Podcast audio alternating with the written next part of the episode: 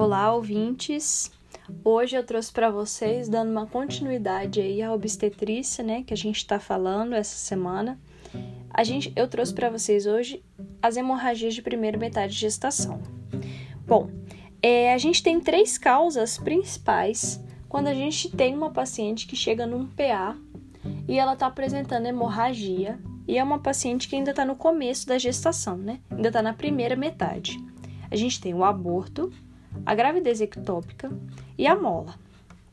Bom, o aborto ele compreende uma interrupção da gravidez antes da vitalidade fetal, ou seja, é uma gestação que tem menos de 20 semanas, com o feto pesando menos de 500 gramas.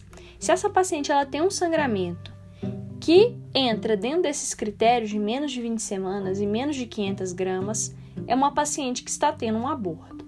E mais para frente a gente vai ver os tipos de aborto que vão diferenciar em muito a conduta que a gente vai adotar nessa paciente. Os principais fatores de risco para ela desenvolver um aborto são extremos de idade, então pacientes, por exemplo, que têm mais de 45 anos, tabagistas, alcoolistas, pacientes que fazem uso de cocaína, por exemplo, que fazem tratamentos com quimioterápicos, então gestantes que desenvolvem um CA de mama, que precisam de tratamento que é um quimioterápico, ela pode evoluir para um aborto. Obesidade, multíparas. Se a paciente ela faz, não fez o intervalo de pelo menos três meses entre uma gestação e outra, ela pode evoluir com um aborto. E as etiologias principais são anomalias cromossômicas fetais, que são incompatíveis com a vida. Em relação à mãe, Pode ter, por exemplo, alterações no ambiente intrauterino, então pacientes que têm miomas, malformações, pólipos, também infecções maternas, por exemplo, toxoplasmose, rubéola, doenças descompensadas, então uma paciente que tem um diabetes mellitus que não é controlado, pacientes que têm alterações tiroidianas, doenças autoimunes, que geralmente são incompatíveis com a vitalidade fetal e levam ao desenvolvimento de um aborto. É importante a gente identificar qual o tipo de aborto que está se tratando quando uma paciente chega para a gente, para a gente saber conduzi-la adequadamente. Então, vou trazer um pouco assim, primeiro, a clínica, para vocês identificarem qual o aborto que está se tratando. Então, chega uma paciente, ela está na primeira semana de gestação e ela está tendo um sangramento pequeno. Então, por exemplo, dias a semanas. Mas ela tem uma dor lombar persistente, impressão, né? É, geralmente na região pélvica ou suprapúbica. E está também durando o mesmo período desse sangramento pequeno. Ao exame de toque que a gente fez nessa gestação, a gente, nessa gestante, né, perdão, a gente tem um útero que é aumentado de volume, que é compatível com a idade gestacional, e um colo fechado. Essa paciente ela possui uma ameaça de aborto, tá? E a principal conduta que a gente vai fazer com essa paciente é repouso e abstinência sexual. Analgesia nos casos da paciente que tiver com muita dor. São os principais condutas que a gente vai fazer, porque é uma paciente que ela está sendo uma ameaça.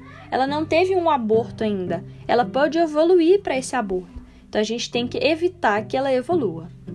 Já um aborto inevitável é uma paciente que ela chega com as seguintes manifestações: rotura de membrana amniótica, sangramento, inclusive ela pode ter uma infecção intrauterina. Então, a paciente que a gente faz o exame de toque nela, por exemplo, e ela tem um útero compatível com a idade gestacional ou então menor, ela tem dilatação, ela tem um colo aberto e que está exteriorizando sangue, pus e líquido amniótico. É uma paciente que ela já rompeu a membrana, né? Ela teve uma ruptura prematura de membrana amniótica. Então ela vai evoluir. É impossível a gente evitar esse aborto dessa paciente. E aí a conduta que a gente vai fazer nela vai ser a curetagem ou então uma amniu, porque essa gravidez é impossível de acontecer.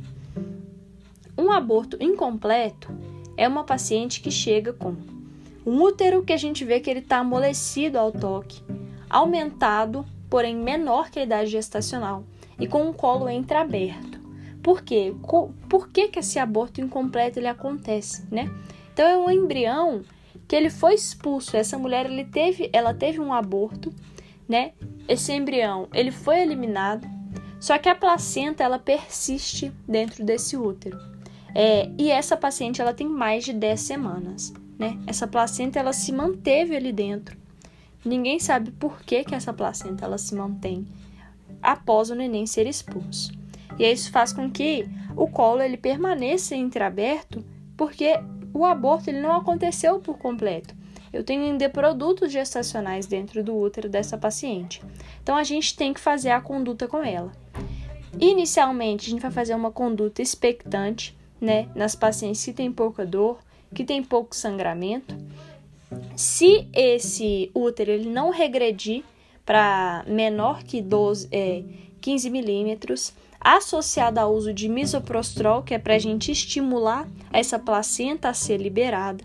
Se isso não acontecer, a gente vai abordar com a curetagem o amniu, também igual vai fazer com, a, com a, o aborto inevitável. Já o aborto completo é uma paciente que ela teve um aborto, ela eliminou o feto e eliminou a placenta. Junto com a placenta, né, todos os, os, os restos né, que ela tinha da gravidez dela. Então, é uma paciente que ela vem com uma involução intrauterina, né? O útero ele não está mais aumentado, ele é muito menor e um colo fechado. Esse aborto ele já aconteceu, ele não vai permanecer entreaberto, né? Porém, é uma paciente que ela vai relatar para você que ela teve uma cólica intensa e muito sangramento e que depois passou, né? Ela estava tendo uma cólica, sangramento, ela sangra é, e elimina os restos gestacionais e elimina o feto. E aí isso passa, porque aí é, foi completo, né? Não sobrou nada, nenhum produto da gestação dentro do útero dessa paciente. A conduta dela vai ser a gente observar e manter repouso, né, por 24 a 48 horas para ver se essa paciente ela vai ter algum outro sintoma, vai ter algum sangramento. O aborto retido, ele é diferente do aborto incompleto, porque é uma paciente que vai chegar com um útero menor que esperado e o colo fechado, o que já é diferente do incompleto, né? E é uma paciente que ela não expulsou um embrião. O embrião morreu. Na hora que a gente faz um ultrassom, ele não tem batimentos cardíacos fetais, o comprimento cabeça-nádega dele está pequeno e ele não tem saco vitelíneo, né? É um neném que ele já morreu, mas ele não foi expulso. Então ele permanece ali dentro da mãe durante meses, semanas, meses. Esse aborto ele não foi liberado, né? Ele só está morto o feto e ele está mantido ali dentro. Então o paciente ele vai ter pequenos sangramentos e os sintomas da gestação eles não vão acontecer. A paciente antes ela vinha com náuseas e vômitos e aí náusea e vômito param de acontecer e ela está tendo pequenos sangramentos. Então, é um embrião que já morreu, mas que ele não foi expulso. Na hora que a gente mede batimentos fetais, ele não tem, não tem saco vitelino na ultrassom. A conduta vai ser a gente esperar ver se essa paciente ela vai evoluir para um aborto completo. Se ela não evoluir, a gente faz a curetagem. O aborto séptico é uma importante causa de mortalidade materna e que a gente tem que estar muito atento para identificar, porque é, são sintomas de sepse, né? Então, a paciente que vem com febre, toxemia, corrimentos fétidos, porque está tendo uma infecção ali. É, e geralmente ela vem, inclusive, com uma história. Então, por exemplo, a paciente que ela não desejava esse neném, ela faz um aborto clandestino. E aí isso gera uma ascensão é, de bactérias pelo colo cervical, que ainda está entreaberto, né, por causa desse aborto clandestino, e aí gera uma infecção ali no útero dessa mulher e ela evolui com a sepse. Pode acontecer também, por exemplo, em caso de aborto incompleto, né, que não foi tratado ou que está se prolongando por muito tempo. É, e aí, por, pela abertura cervical, que ainda se mantém, isso permite com que essas bactérias elas sofram a ascensão né, e atinjam o útero dessa paciente. Ela pode evoluir com um sangramento que é muito escasso e a gente tem que internar essa paciente e administrar antibiótico endovenoso. Associada à curetagem, a gente precisa retirar aquele neném dali de dentro né? Porque isso está gerando uma, uma inflamação, uma sepse, que pode inclusive ocasionar um choque séptico nessa paciente, né? E ela vira óbito. Então a gente tem que tratar, identificar e tratar essa paciente, interná-la, né? E fazer um antibiótico endovenoso urgentemente. Então, no geral, o que a gente viu? A ameaça de aborto vai ser a única que a gente vai fazer uma conduta de repouso para essa paciente. Uma única que é pode ser compatível com a vida.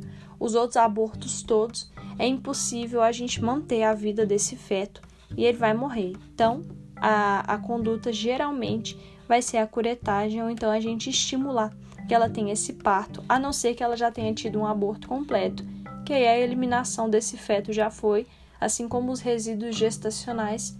E aí agora é só esperar essa paciente para ver se ela não vai ter mais nenhum sintoma. Bom, a segunda causa que eu vou trazer para vocês hoje de hemorragias da primeira metade da gravidez vai ser a gravidez ectópica. A gravidez ectópica ela acontece quando o ovo ele se implanta e se desenvolve fora da cavidade uterina. O que a gente mais conhece é a gravidez tubária, né, que ela vai ocorrer em 98% dos casos. Mas essa gravidez ela também pode ocorrer em abdômen, ovários, canal cervical. E são importantes causas de óbito, né, tanto dessa mãe e obviamente desse feto, porque não se instalar na cavidade uterina é inviável para a sobrevida desse feto, né? Pode acontecer dele sobreviver, mas são raríssimos os casos. É, ela acontece principalmente quando a paciente ela tem doenças inflamatórias pélvicas, que isso aí vai alterar é, a luz da tuba uterina e vai fazer com que os cílios levem esse esse óvulo que foi fecundado com uma maior dificuldade, né? O acotovelamento tubário também, que é uma redução desse, dessa atividade celular, ciliar, perdão, por causa de aderências ocasionadas por infecções, cirurgias tubárias. Então, essa movimentação ciliar da tuba, ela fica difícil. Então, esse ovo acaba se estabilizando ali dentro. Os de contraceptivos também podem alterar a motilidade, principalmente se for só a base de progesterona. É, o DIL também diminui essa, esses movimentos da tuba, né? Tabagismo está associado, técnicas de reprodução assistida, início precoce de relações sexuais, todos esses são fatores de riscos, dentre outros, para paciente desenvolver uma gravidez ectópica. E qual é a evolução?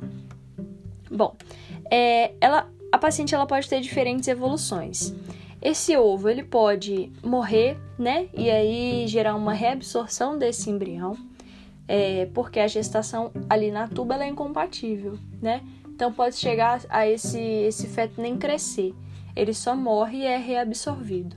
Ou pode acontecer desse feto crescer e ficar tão grande que gera uma ruptura da, da tuba. E aí essa paciente ela vai vir com um sangramento e uma dor abdominal que são muito intensas por causa da morte desse feto ali dentro e da ruptura da tuba dela, né? A tuba ela é muito, muito menor do que o útero, então é incompatível esse feto crescer ali dentro e se desenvolver. Então, é, essa ruptura causa uma importante mortalidade nessa mãe, né? Por causa do sangramento volumoso da dor que é muito intensa. Então, geralmente, o quadro clínico que essa paciente vai ter inicialmente são sintomatologias de gravidez, náusea, vômito, cansaço e atraso menstrual, é, às vezes menores do que de uma gravidez normal. Depois eu vou explicar para vocês por quê. E aí, ela evolui a partir de 6 a 8 semanas com dor de baixo ventre persistente, progressiva e unilateral na tuba que está afetada. Sangramento genital, às vezes ele é pequeno, é, e essa paciente, ela apresenta muitas vezes sinal de irritação peritoneal, né? Com um Bloomberg que a gente faz e dá positivo, inclusive sendo um importante diagnóstico diferencial com a apendicite aguda, né? A gente tem uma palpação abdominal dolorosa e também muita dor à mobilização do colo uterino. Na hora que a gente palpa, a gente tem uma massa anexial e um útero menor, não compatível com a idade gestacional desse neném, né? Bom, é, chega essa paciente com toda essa sintomatologia, né?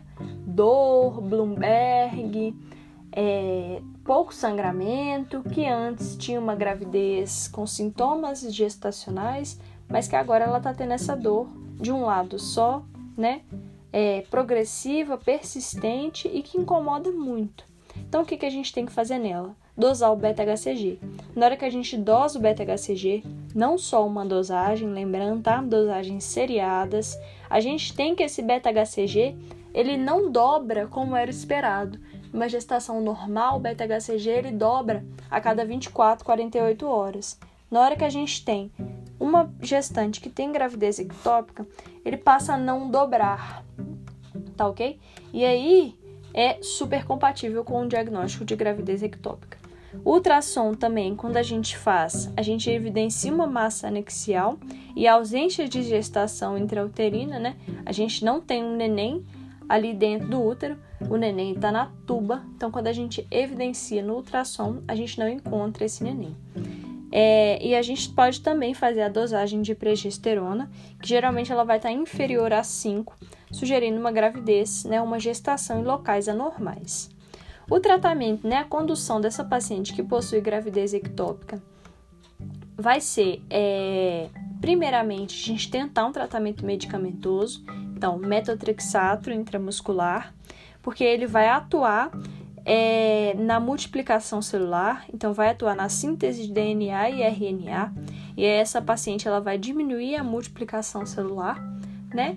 Então vai ser é, indicada principalmente nas pacientes que estão estáveis, que têm beta-HCG menor que 5.000, não tem batimentos fetais, são utilizados também como profilaxia pós-cirúrgica, tá bom? E é um neném que tem um saco gestacional menor que 3,5 centímetros de diâmetro. Então, um feto que ainda está pequeno.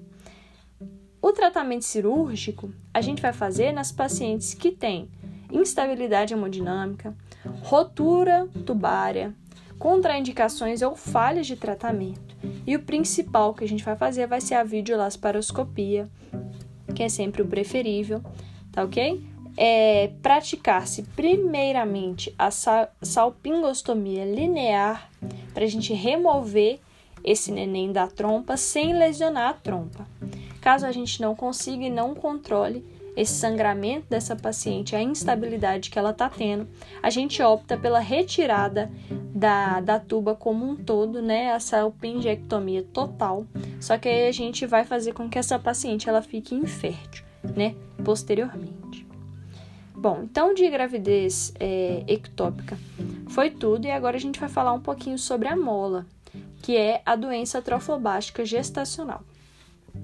A gente tem uma doença é, que é caracterizada por uma proliferação anormal do troflobasto. Então, é, é uma, uma gestação que acontece principalmente quando as mães elas são adolescentes ou quando elas têm mais de 40 anos, uma história reprodutiva molar prévia, abortos de repetição, infertilidade histórica, né? Ou então uma mulher que está tendo uma primeira gestação. A gente tem algumas formas benignas e formas malignas que a gente vai ver. A primeira delas e a mais comum é a mole datiforme, que é um tecido trofobástico anormal caracterizado por quantidades variáveis de vilos coriônicos aumentados. Então, é uma paciente que ela tem um crescimento da placenta, que tem vários vilocoriônicos, e dentro desses vilos, né, das placentas, eles têm um líquido ali dentro. Então, por isso eles são chamados de hidrópicos edemaciados, porque tem um líquido que faz com que esses vilos eles fiquem muito aumentados. Bom, ela pode ser classificada de duas formas: completa ou incompleta. A completa é quando eu tenho apenas a presença de vesículas. Ela é completamente mola. Ela tem vesículas, vilosidades, né, coriônicas hidrópicas, preenchendo esse útero como um todo. Quando que ela vai acontecer? Quando eu tenho um óvulo que ele não tem uma carga haploide e ele é fertilizado por um espermatozoide que duplica a sua carga ali dentro. Então esse ovo ele passa a ser 46x. É, o óvulo da mãe ele não possui material genético. Então toda a carga desse neném ela vem do pai. Ela vem daquele espermatozoide que duplicou a sua carga. Eu não tenho tecido fetal. Ela é completamente mola. Então esse útero dela é completamente revertido por essas vesículas de vilosidades coriônicas hidrópicas. E eu tenho nessa paciente um beta-HCG que é muito elevado. Quando a gente dosa, ele não duplica em 24, 48 horas. Ele triplica, quadriplica. Então é a principal característica desse dessa mola. Nessa mola idatiforme é o beta-HCG que é muito elevado. Já a mola parcial, é, eu tenho populações de é, vilosidades coriônicas hidrópicas, né, dessas vesículas, e partes normais. O feto está presente, né? Por quê? Como é que ele se forma, essa mola, né? Então eu tenho um cariótipo que é triploide, eu tenho um óvulo que tem material genético diferente da mola completa, mas que ele foi fecundado por dois espermatozoides diferentes. E aí isso gera um ovo ali, por exemplo, 46XXX, né? Então é um ovo que possui uma característica, um cariótipo triploide dois espermatozoides fecundando um único óvulo. Eu tenho um beta-HCG que ele é discretamente elevado em relação à mola completa e geralmente é, essa mola parcial ela evolui para óbito espontâneo ou óbito, reti ou, ou óbito retido, né? O aborto retido ou espontâneo. Existem também formas malignas dessa doença que são muito importantes, porque isso pode gerar muito a mortalidade dessa mãe. Então a gente tem principalmente a mola idatiforme invasora, que é um tecido trofoblástico que ele está invadindo o miométrio, é, e raramente tecidos extrauterinos. Ela acontece exclusivamente quando a gente tem uma mola completa. E o coriocarcinoma, que é um tumor maligno composto de células trofoblásticas, que é uma transformação maligna de uma gravidez molar. E aí vai gerar inclusive metástase para pulmão, vagina e cérebro dessa paciente. E ela é uma evolução obrigatória da mola completa. Então, a completa pode evoluir para coriocarcinoma. Completa, coriocarcinoma, sempre. A parcial não evolui para essa malignidade. Como é o quadro clínico dessa paciente, né? Com a mola. A paciente com a mola completa, geralmente ela tem uma sintomatologia de gravidez e ela evolui para um aborto espontâneo em 16 a 18 semanas. Já a parcial, ela evolui mais tardiamente, né, com esses sintomas e com o aborto, é, por causa da presença do feto ali. Então, ela vai ter sintomas de gravidez e pouco tecido molar nessa placenta dessa paciente. Mas o neném, uma hora ou outra, ele vai morrer porque é incompatível com a vida, né? Sintomas que são mais frequentes, por exemplo, sangramento persistente, né? Acompanhado de cólicas, náuseas, vômitos, e um útero geralmente maior que a idade gestacional por causa do crescimento dessas vilosidades e amolecido. Por conta desse útero que é maior do que a idade gestacional e ele fica mais amolecido, essa paciente ela vai ter um beta-HCG que é muito alto, igual eu falei.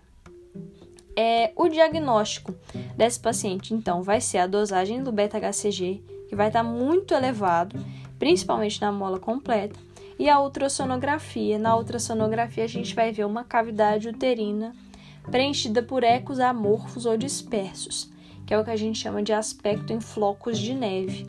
Na mola parcial, a gente vai ter inclusive a presença de um embrião ou a presença de feto, né? Porque ela vai ter partes fetais. A, mo a mola parcial ela é parcialmente mola, ela tem partes fetais e partes de mola. Então a gente evidencia isso também na ultrassonografia. O, a conduta, né, é incapacitante com a vida desse feto. Então a gente precisa fazer um esvaziamento uterino então, fazer a aspiração é, e evitar a curetagem no início do procedimento por causa do risco de ruptura intrauterina, né? Então, inicialmente a gente faz a aspiração e depois a gente faz a remoção completa através da curetagem. E aí gente é importante a gente encaminhar para a histopatologia para a gente ver se a gente conseguiu pegar todo esse tecido, né, e retirar ali, para a gente não ter uma paciente que fez um tratamento e depois ela evoluiu para um coriocarcinoma, né, que vai ser muito importante aí para esse paciente não evoluir para óbito. É, não é legal a gente administrar nessas pacientes medicamentos que gerem contrações intrauterinas, porque essa paciente ela pode evoluir para uma embolização, tá bom? E aí, no segmento dessa paciente, a gente vai fazer uma monitorização do esvaziamento da cavidade uterina, né? Para a gente assegurar que houve uma retirada completa e fazer a dosagem subsequente do beta-HCG. Importante a gente orientar essa paciente a ela não engravidar nesse período, que ela está ainda sendo avaliada, porque a dosagem desse beta-HCG que deve ser feito semanalmente, até a gente ter três dosagens consecutivas negativas em um intervalo de seis meses, ela é importante para ver se a gente vê se a gente é, expulsou, né? Todo o conteúdo molar que tinha ali dentro dessa paciente. Se ela engravidar, isso vai confundir muito o nosso diagnóstico a gente não vai saber se o beta-HCG é da mola ou se é da gestação nova. Então é importante a gente aconselhar essa paciente a não engravidar. Bom, então foi tudo é, sobre as hemorragias da primeira metade da gestação. Daqui a pouco tá vendo aí para vocês é, da segunda metade da gestação, que também é muito importante, também é uma causa muito grande de óbito dessas pacientes. Então tenham uma boa noite, um bom dia, uma boa tarde, né? É, não sei qual horário vocês vão escutar esse podcast. E eu agradeço e até a próxima.